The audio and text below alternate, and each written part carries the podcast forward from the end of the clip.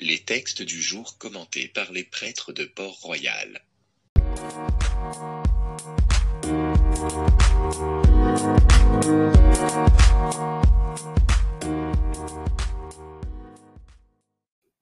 Évangile de Jésus-Christ selon Saint Matthieu.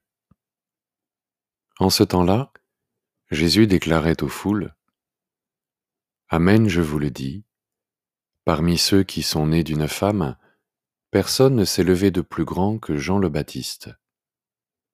Et cependant, le plus petit dans le royaume des cieux est plus grand que lui. Depuis les jours de Jean le Baptiste jusqu'à présent, le royaume des cieux subit la violence, et des violents cherchent à s'en emparer. Tous les prophètes, ainsi que la loi, ont prophétisé jusqu'à Jean. Et si vous voulez bien comprendre, c'est lui, le prophète Élie, qui doit venir. Celui qui a des oreilles, qui l'entende.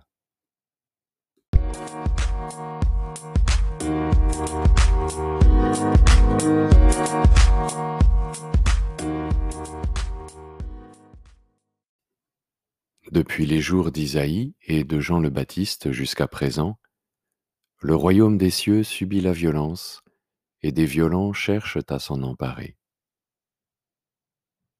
En écoutant ces paroles, nous pensons spontanément aux violences subies par l'Église, les persécutions en Irak ou en Iran, les agressions médiatiques en Occident, les limitations de nos libertés quand elles surviennent. Et de fait, Isaïe et Jean-Baptiste ont souffert de violences extérieures à l'Église. Élie a souffert de persécutions, il a été condamné à mort. Jean-Baptiste a été décapité. Mais dans l'Évangile selon Saint Matthieu, l'apôtre vise en premier lieu les tensions internes à l'Église. Chapitre après chapitre, il montre comment les différents groupes religieux, sadducéens, pharisiens, hérodiens et scribes, s'acharnent les uns après les autres, font des alliances étranges, et finalement s'accordent pour prendre le Christ au piège et le faire condamner à mort. Cette violence interne est de loin la plus terrible. En méditant sur son propre cas, le cardinal Lubac disait que la souffrance imposée de l'extérieur est bien plus supportable que celle qui naît de l'intérieur de la communauté croyante. La trahison du frère et de l'ami est une épreuve redoutable.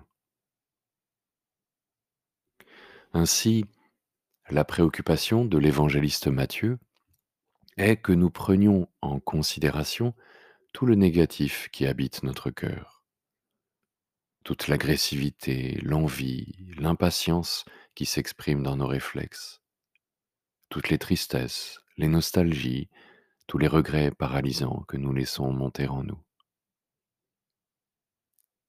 Matthieu provoque cette introspection pour que résonne d'autant mieux la parole de Dieu transmise par le prophète Isaïe.